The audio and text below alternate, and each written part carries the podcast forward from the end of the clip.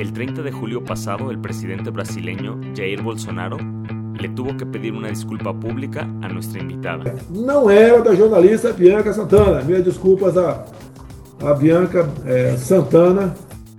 Presionado por distintas organizaciones defensoras de la libertad de expresión y por una denuncia colectiva que se le interpuso ante el Consejo de Derechos Humanos de la ONU, el líder derechista no tuvo otra opción. Se tuvo que retractar de sus señalamientos en los que acusaba a diversas periodistas de propagar fake news, en particular sobre el asesinato del activista Mariel Franco.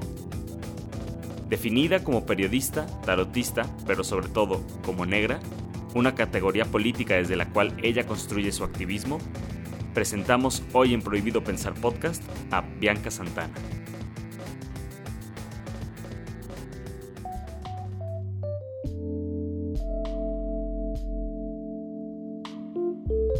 Bienvenidos a este cuarto episodio de Prohibido Pensar Podcast. El día de hoy estamos muy contentos de recibir a Bianca Santana, como ya escucharon en la cápsula de inicio. Pero déjenme platicarles quién es Bianca. Es una escritora, periodista y tarotista brasileña, autora del libro Cuando me descubrí negra, en donde compila una serie de crónicas y relatos sobre racismo, género y raza. Eh, Bianca, bienvenida a Prohibido Pensar Podcast. Es un honor que nos acompañes.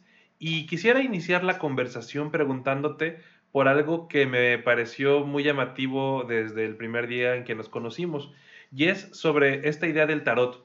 Eh, entiendo que te presentas como tarotista, pero digamos, sobre todo en términos políticos, y me gustaría que nos platicaras un poco sobre esta, cómo acercarnos desde cierta episteme occidental a, a estas otras formas de entender y estar en el mundo. Sí. En Brasil, las personas no blancas se quedaron lejos de la escuela y, lejos del poder político por mucho tiempo, hasta hoy día la, gran mayoría de las personas, ¿no?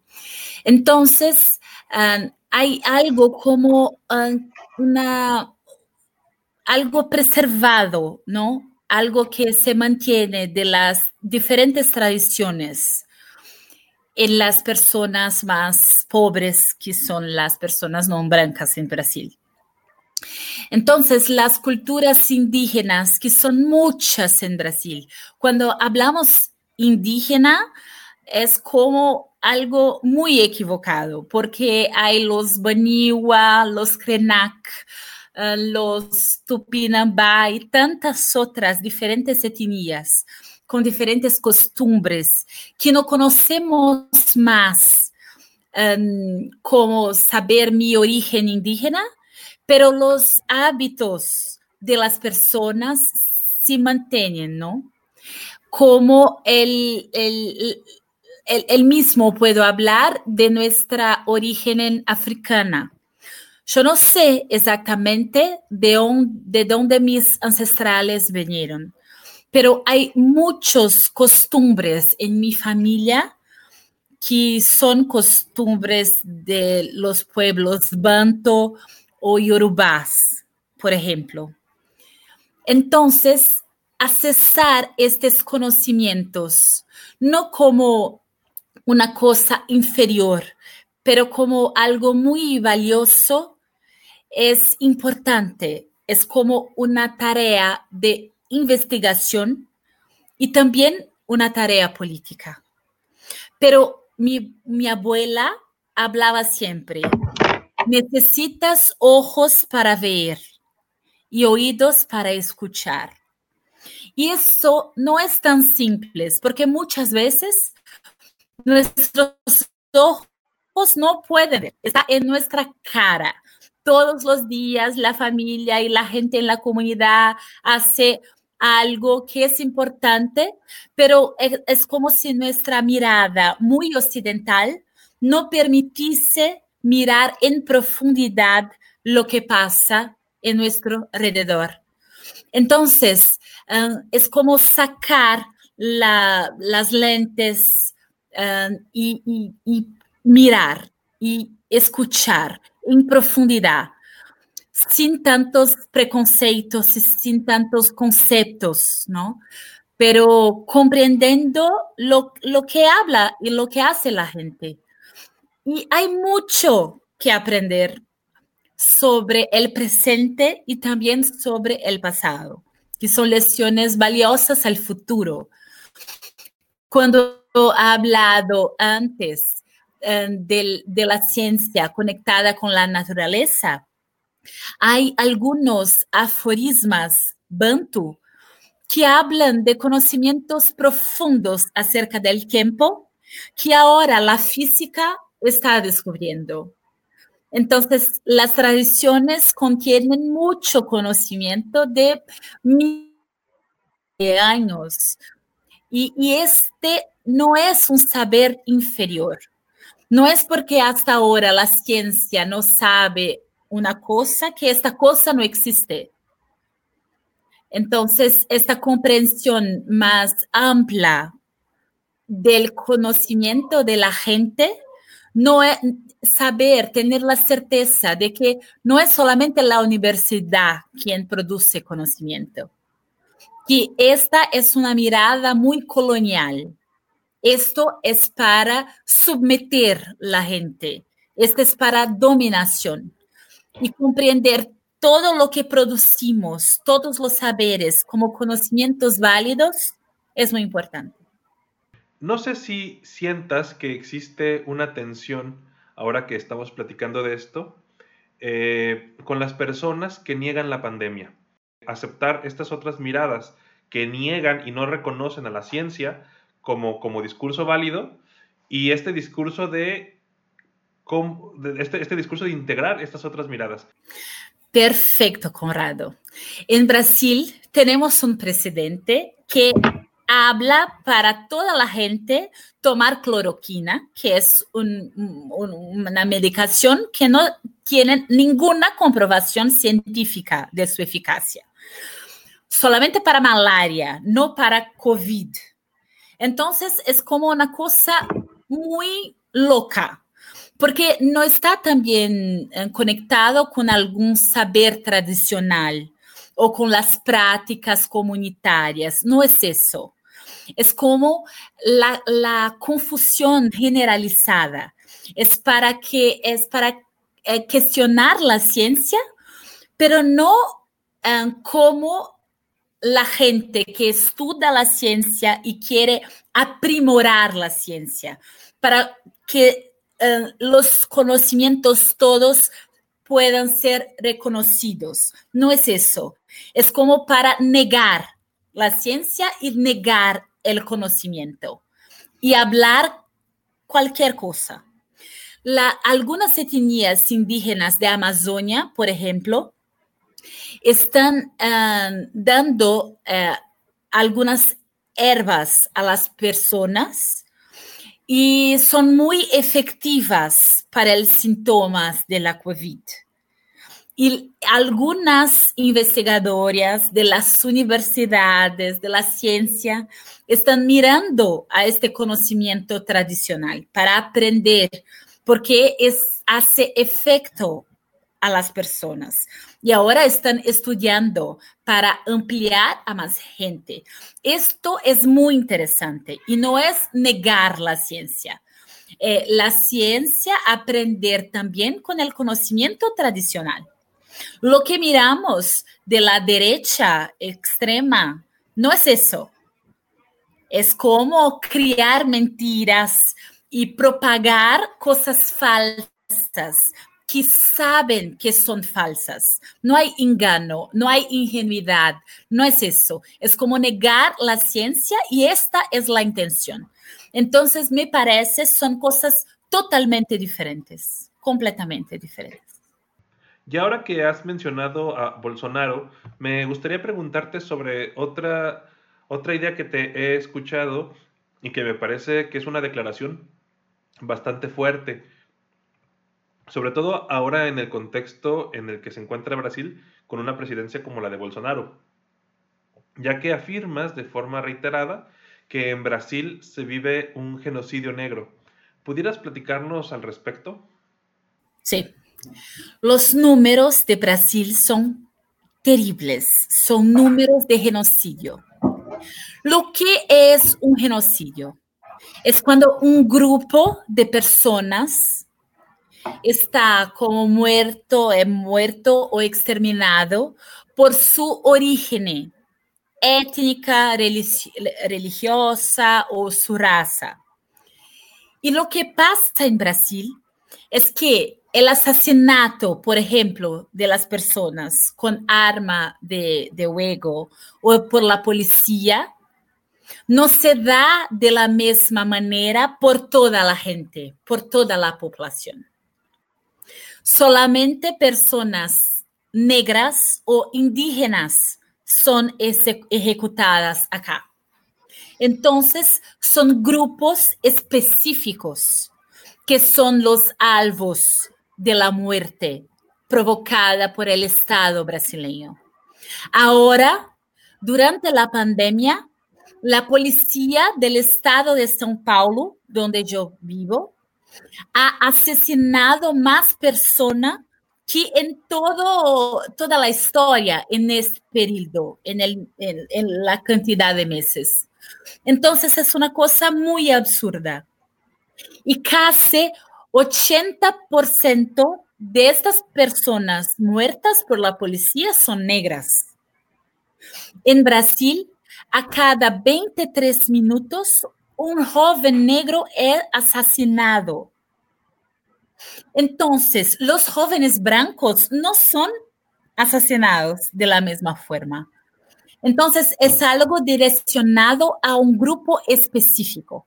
Por eso hablamos genocidio. Y los números son de genocidio. Ah, en, en Brasil mueren más personas en un día que en las guerras del mundo. Es una guerra contra una parte de la población brasileña. No sé si, conozcas, eh, y ahora con lo que platicas eh, se me viene a la mente, este trabajo de un investigador llamado Patrick Ball, que me parece hace una serie de análisis y de, estudios en materia de derechos humanos, ¿no? Eh, creo que trabaja bastante con el tema de genocidios y crímenes contra la humanidad, pero lo interesante de su práctica es que no solamente eh, se dedica a documentar pruebas cualitativas, sino que genera métodos estadísticos para reconocer si existe eh, un genocidio o no. Y recuerdo esto que comentaba sobre este trabajo que realizó en Guatemala, en el juicio contra el general, me parece, José Efraín Ríos Montt, eh, en donde, digamos, determinó que en, el régimen de este general, pues en Guatemala existía eh, una probabilidad ocho veces mayor de si tú pertenecías a la comunidad Tixil de ser asesinado que el resto de guatemaltecos. Entonces, bueno, esto me hace sentido con lo que ahora estás mencionando. Sí, perfectamente. Con la pandemia también, las personas que mueren de COVID son las personas negras, en especial los hombres negros. Entonces, el genocidio acá, él se manifiesta cuando las personas son muertas, son asesinadas, mas también cuando son dejadas, abandonadas a la muerte. Y ahora venemos la gente abandonada a la muerte, no solamente um, el exterminio con la ejecución. Vemos las dos cosas.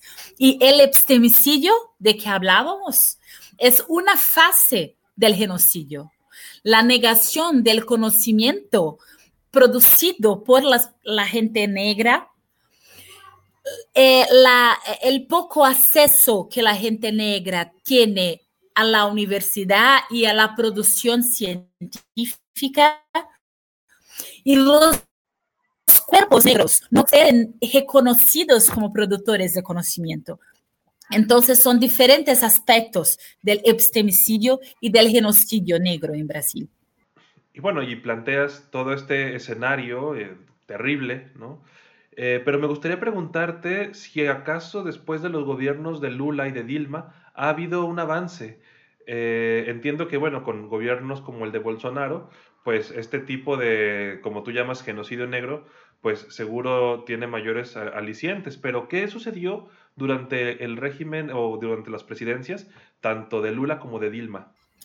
Infelizmente, avanzamos muy poco.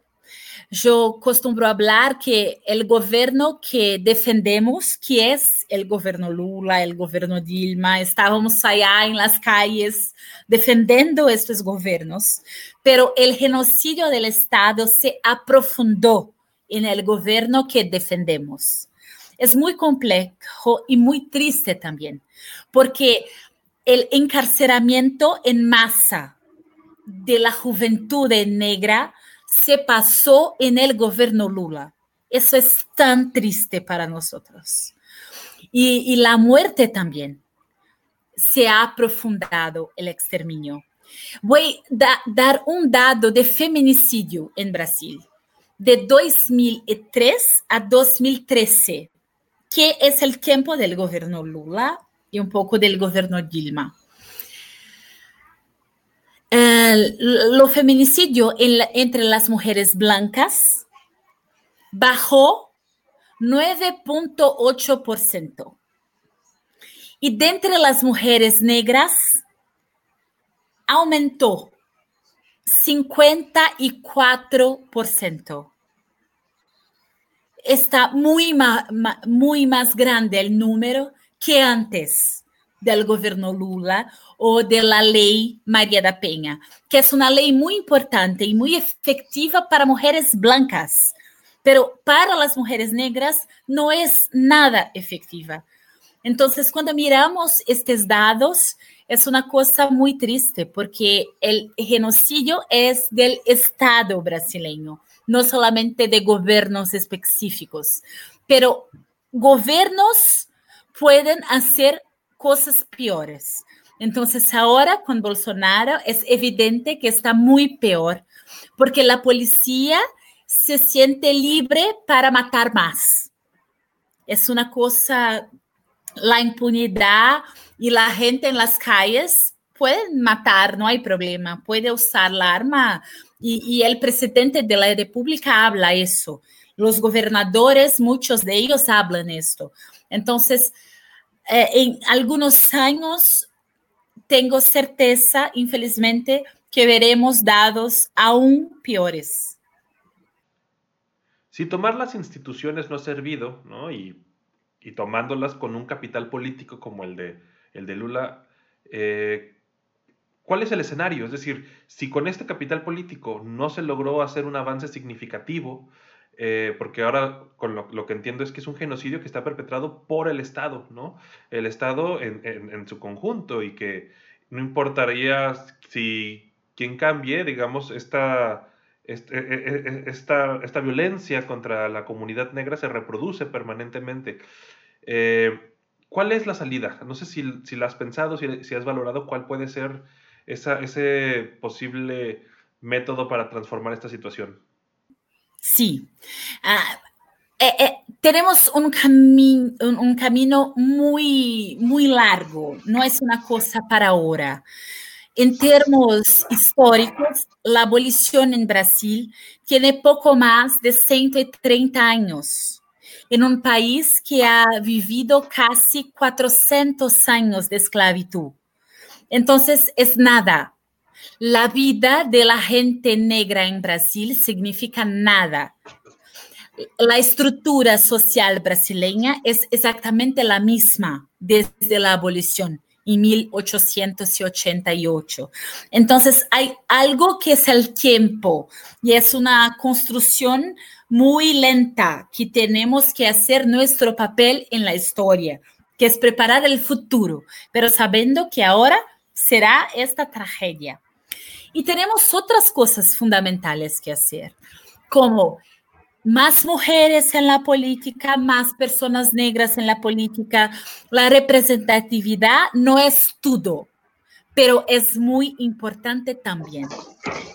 La primera política de reparación en Brasil desde la abolición fueron las cotas raciales para ingreso en las universidades públicas y para el servicio público.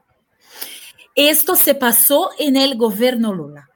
Entonces, es contradictorio, es complejo, pero la primer, el primer cambio que es muy incipiente, que es muy pequeño, muy inicial, se pasó en este gobierno. Entonces, tenemos que, tenemos que garantizar que esta conquista permanezca y tener más personas negras, indígenas y más mujeres en la política institucional también. Pero el, es muy largo el camino. Y ahora que mencionas que una, una de las alternativas es incluir eh, de forma mucho más clara a las mujeres en la política, me gustaría que nos compartieras un poco el tema de Mariel Franco. Entiendo que tú has sido cercana eh, y has sido una de las voces más críticas con el régimen de Bolsonaro por la forma en la que han estado, eh, digamos, abordando el caso, ¿no? Y me gustaría que nos comentaras un poco sobre sobre este, este activista, ¿no? que ha sido, entiendo, fundamental para mucho del activismo que hoy eh, sucede en Brasil. Sí. Marielle Franco fue una chica negra que nació en una favela de Río de Janeiro. Eh, su mamá y su papá eran trabajadores y, y ella era una niña de la favela, como somos tantas de nosotras. Pero Marielle tenía un deseo, como tenemos nosotros también, de cambiar su realidad. Entonces, ella trabajaba por la educación popular, muy conectada con la educación freiriana de Paulo Freire, que fue importante en Brasil en los años 80 y 90, también en la Iglesia Católica, en la teología de la libertación. Entonces, la iglesia fue importante en la trayectoria de Marielle y fue también en mi trayectoria y de tantas otras personas. Fue como un ingreso en la política y, una posibilidad de, pensar el colectivo y de acción colectiva.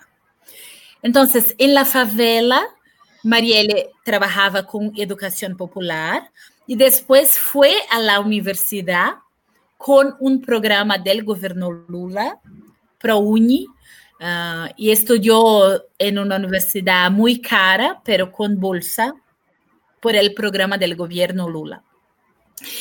Y, y después en la universidad ella empezó a trabajar um, con ahora un diputado estadual Uh, y ingresó en el PSOL, un partido político de izquierda, y después de años como asesora parlamentar, trabajando muy cerca de la gente que sufre violencia de la policía, pero también cerca de las familias de los policiales que son muertos ella estaba muy conectada con este tema de la militarización de las favelas, que no es buena para nadie, no es buena para los soldados que están allá muriendo también, no es bueno.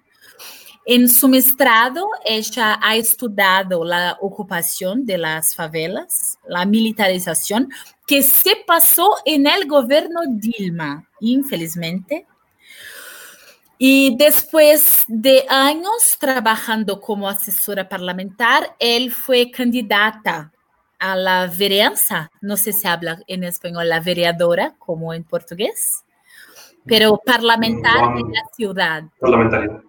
Sí. Y ella fue electa con más de 49 mil votos en Río de Janeiro y hacía un trabajo muy, muy importante um, en, en, el Parlamento de la ciudad, de la municipalidad, y muy dura contra la milicia, porque ella defendía los intereses de la gente. Y la milicia no se quedó nada contenta con eso y después de un año como parlamentar, ella fue asesinada con cuatro tiros en su cara y muchos tiros en el coche. Ella y su motorista, Anderson. Entonces, para nosotros para nosotras es como una cosa muy, muy, muy violenta, porque no tenemos muchas mujeres en el Parlamento, no tenemos mujeres negras en el Parlamento. Y todo nos dice todo el tiempo que este espacio no es para nosotras. Pero cuando una de nosotras hace todo con la fuerza del colectivo y ocupa este espacio para hacer un trabajo muy importante, asesina a esta mujer con cuatro tiros en la cara.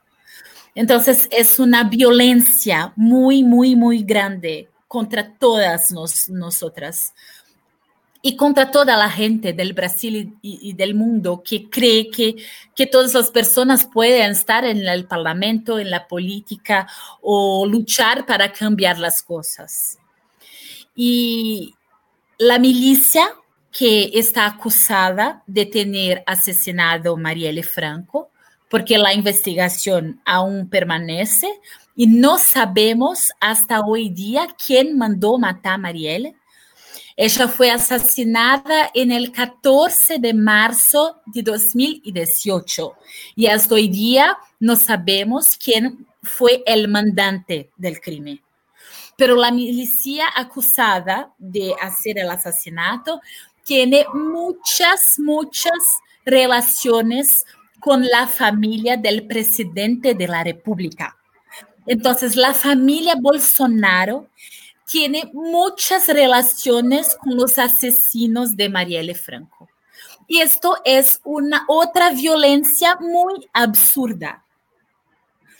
Año pasado, el presidente ha dicho, o este año ya no me recuerdo más, pero él ha dicho, voy a cambiar la Policía Federal porque esta policía tiene que proteger mi familia y mis amigos. Él habla eso. Él intentó federalizar las investigaciones del caso Marielle, sacar del Río de Janeiro para ser investigado en Brasilia con la Policía Federal, que él tiene el poder y que él ha hablado públicamente que es para proteger su familia y sus amigos. Entonces, todo el tiempo preguntamos, cuáles son las relaciones de la familia Bolsonaro con el asesinato de Marielle Franco. Y a él no le gusta, por obvio, esta pregunta, pero él también no reage a ella. Él no puede hablar nada acerca de ella. Y el gabinete de odio, que es como un esquema muy fuerte de esta milicia digital en las, en las redes, ellos intentan no hablar acerca de Marielle. Entonces, cuando Marielle es el tema, ellos cambian, ellos ponen otra cosa en el lugar, porque es un tema muy sensible a ellos. Y de esto de relatas entiendo, es por lo que hace unos días te pidió unas disculpas públicas eh, el presidente Bolsonaro. Eh, ¿Cuál es el contexto de estas disculpas? Desde que él fue electo hasta ahora, él en persona, el presidente, ha atacado periodistas más de 200 veces. Entonces, él es la, la fuente de más agresión a periodistas en Brasil. Y periodistas mujeres también, Bolsonaro y sus ministros. En mayo de este año, con la campaña contraria a la federalización del caso Marielle, la Coalición Negra por Direitos, que es una red que soy parte, porque soy de UNEAFRO, una de las 150 instituciones que componen la coalición, ha hecho una campaña con la familia de Marielle y el Instituto Marielle Franco, contrario a la federalización.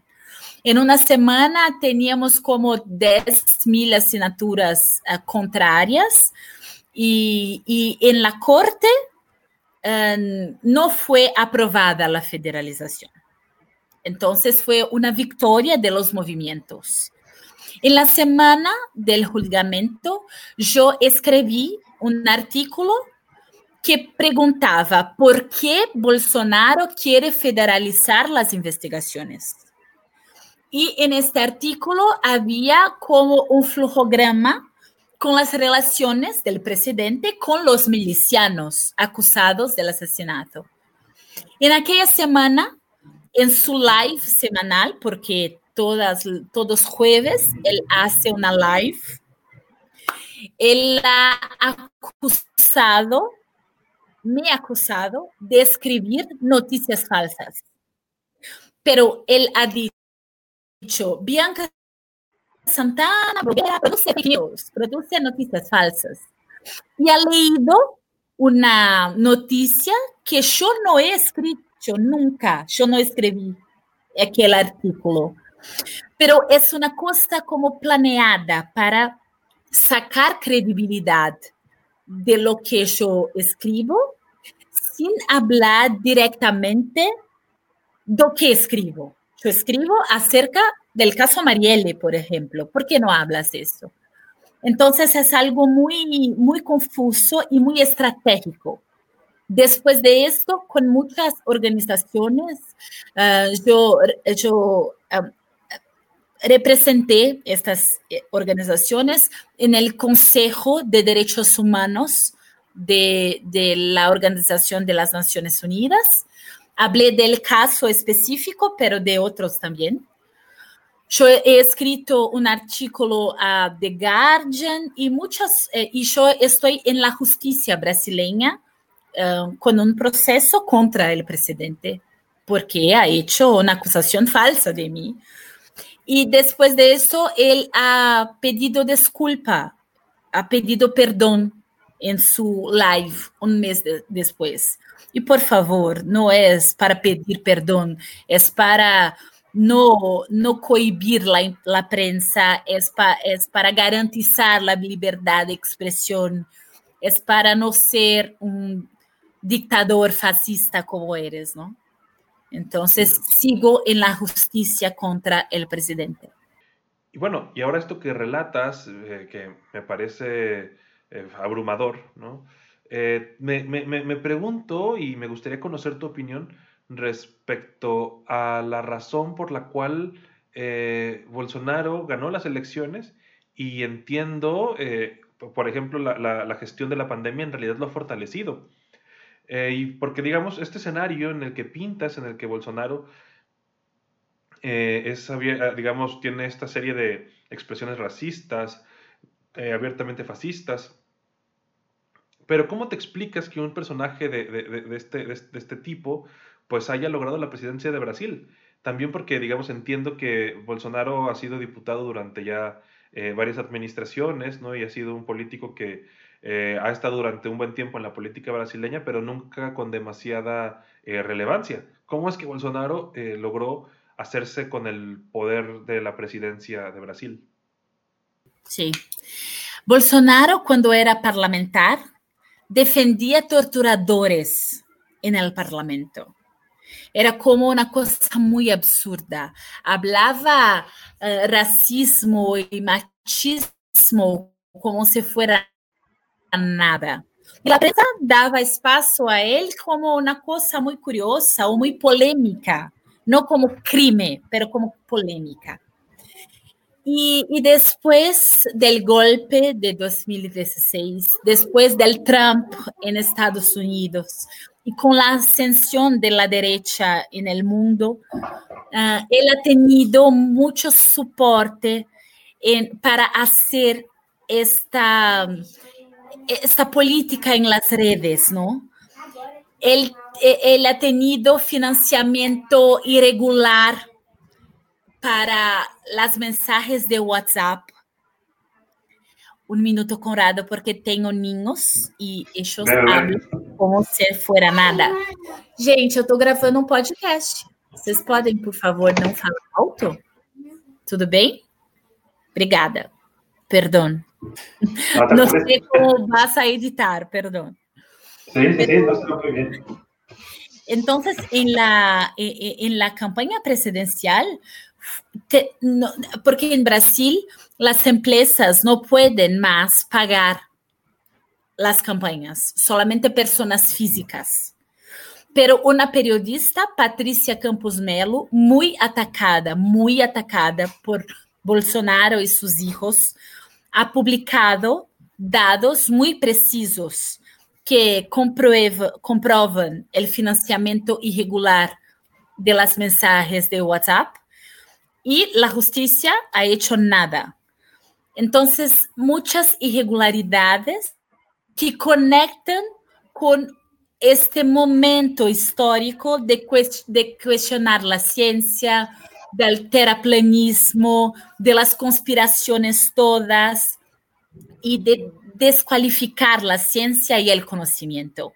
Y Bolsonaro es la expresión de la descualificación del conocimiento, porque él habla cosas que no hacen sentido y la gente muy frustra frustrada, me parece, se conecta con él y habla, sí, es verdad, esta gente intelectual que está muy bien y yo estoy acá muy mal, entonces este es el cara, él me representa. Entonces hay una parte de la población que se reconoce, reconoce en él, pero yo pienso que es una parte. Otra parte hay sí manipulación en las redes de la información y, y, es una cosa muy confusa para comprender. Pero ahora las pesquisas indican en muchas partes del Brasil que él no tiene apoyo popular tan grande. Pero cuando va a un lugar, él, él, ellos tienen muchas estrategias diferentes para poner gente en la calle y sacar fotos. Y no sé si has pensado que, que esta, digamos, uh, posibilidad de, de Bolsonaro de, de, volverse presidente también obedece a un fallo importante eh, por parte de los gobiernos del PT. Tú mencionabas que tú estudiaste eh, gracias a una beca del PT y un poco ahí están, digamos, los estudios de cómo, eh, particularmente en el gobierno de Lula, eh, muchos brasileños salieron de la pobreza. Hubo una importante política social y me parece hubo la movilidad social más importante que ha tenido la historia brasileña. Pero digamos, ¿qué faltó? ¿Por qué la gente de a pie no reconoce estos avances sociales por parte gobierno, de los gobiernos del PT? Sí, la prensa brasileña ha hecho una guerra contra el PT, como por años, todo el tiempo, muchas noticias verdaderas o falsas, mucha manipulación y, y muchos ataques. Sergio Moro, el juez, juez que tiene conexiones comprovadas con los norteamericanos que ha estado allá muchas veces, um, fue transformado en un héroe de la nación contra la corrupción. Y él ha ponido mucha gente en el cárcel, sin pruebas, sin nada, con acusaciones. Lula fue al cárcel acusado de corrupción sin pruebas, sin pruebas para no participar en la elección, para no tener el riesgo de ser electo una vez más.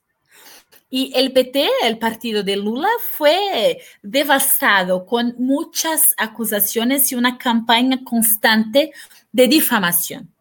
Entonces, muchas personas hablan, PT no, todo, pero no el PT. A mí no me gusta Bolsonaro, pero para sacar el PT corrupto, voy a votar en Bolsonaro. Pero esto en las clases medianas. Eh, la gente más, más pobre, Lula, era como un santo. Pero él ha quedado mucho, mucho, casi dos años en el cárcel y, y mucha campaña de difamación. Hasta hoy día es una lideranza muy fuerte. Sergio Moro está como su imagen pública está destruida en Brasil, pero el efecto de la operación Lava Jato coordinada por él es muy grande acá. y hay muchas conexiones con este discurso global contra la corrupción y, y con la política externa norteamericana, ¿no? Es muy evidente cómo ellos han participado de golpes en Bolivia, en Paraguay, en Brasil. Es una actuación muy, muy explícita. Y, y eso se pasa acá. Entonces, la gente reconoce Lula, pero es muy loco porque yo conozco personas en las zonas rurales, por ejemplo, o, la gente más pobre, pobre en la ciudad, ciudad que habla, yo voto en Lula o en Bolsonaro. Porque son hombres fuertes que hacen cosas importantes por la gente. Entonces hay un aspecto que pienso no es bueno en el lulismo, que es este populismo personalista, que de alguna manera fortalece a Bolsonaro. Y es terrible, pero no estoy hablando que, que Lula es culpado de la elección de Bolsonaro, no, no, de, de ninguna forma. Pero la prensa brasileña, las élites económicas, con el gobierno norteamericano, ellos han hecho de todo para sacar el PT y han investido en Bolsonaro para esto. Y ya para finalizar, eh, me gustaría que nos platicaras un poco sobre las próximas elecciones. Entiendo que estamos a unas semanas de este importante, eh, digamos, eh, suceso electoral y que servirá para hacer un diagnóstico respecto a cómo está el ambiente político del país. Eh, entiendo que tú eres cercana al partido eh, Socialismo y Libertad, me parece, el PSOL, y entiendo que ahí hay un, digamos, una serie de, de posibilidades de obtener algunos éxitos electorales, pero me gustaría que nos platicaras sobre este tema. A mí me gustaría mucho hacer una, una fala de esperanza, porque estoy acá en campaña um, pidiendo para la gente votar en personas negras, en mujeres, en mujeres y hombres negros, porque la elección, el, el municipio es muy importante para vencer el fascismo, el racismo y para imponer la resistencia. Pero eso es como un discurso político de esperanza para intentar. Porque infelizmente lo que pienso, mis análisis son terribles. Yo pienso que Bolsonaro va a salir más fuerte de estas elecciones que mismo con una política ahora de incentivo a, a candidaturas negras y, de mujeres, con distribución de la plata y del tiempo de televisión y todo, eso no está siendo cumplido ni mismo por los partidos de izquierda. Y está como una onda antirracista no va a se manifestar en las zonas, yo pienso. Será muy difícil para nosotros. Yo pienso que será una otra derrota muy fuerte, eh, que Bolsonaro va a salir más fuerte después de esta elección. A mí no me gustaría pensar esto, pero eh, eh, analizando la, las fuerzas, ¿no? En la conjuntura, em, ellos están fuertes. Y las iglesias evangélicas tienen hoy muy poder sobre una parte expresiva de la población y la gente va a votar en quien el pastor hablar para votar. La milicia en Río y, y, en ciudades cerca del río han hecho cosas terribles. Ellos han matado como dos o tres candidatos ahora al Parlamento de los municipios. Ellos obligan a la gente a votar en sus candidaturas. Entonces, por diferentes motivos, en las diferentes partes del Brasil, yo pienso que tenemos, tendremos otra, otra derrota. Eh, Bianca, muchísimas gracias por, por, estar con nosotros en Prohibido Pensar Podcast. No sé si quieras eh, dar un último comentario. Con el genocidio de la población negra en Brasil, aún con el genocidio somos uh, ah, 56% de la población brasileña. Entonces, hoy es un momento muy difícil, pero el pasado fue peor antes, en el siglo XIX, en el inicio del siglo XX, y la gente uh, resistir y sabe construir la vida en comunidad a pesar del Estado. Entonces, todo que el Estado nos presenta ahora es terrible, pero en las calles, en las favelas, en la organización comunitaria, puedo mirar cosas muy importantes. En los quilombos, en las aldeas indígenas, hay soluciones para la vida de la gente en la pandemia, en la crisis económica, y hay cosas muy, muy bonitas que se pasan hoy día, ahorita entonces, no es el fin de la historia, no, estamos empezando. Solamente 130 años de la abolición en Brasil. Tenemos que tener paciencia histórica. Perfecto, muchas gracias y te deseo eh, la mayor de las suertes en estas próximas elecciones. muchas gracias, Dorado. Muy bien.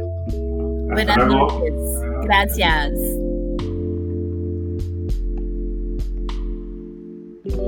Muy bien, esta es nuestra entrevista con Bianca Santana. Como podrán ver, eh, la entrevista se realizó una semana previa a las elecciones municipales en Brasil y hoy, eh, dos semanas después, nos encontramos con que eh, el escenario brasileño que Bianca nos estaba mostrando, pues se ha reconfigurado.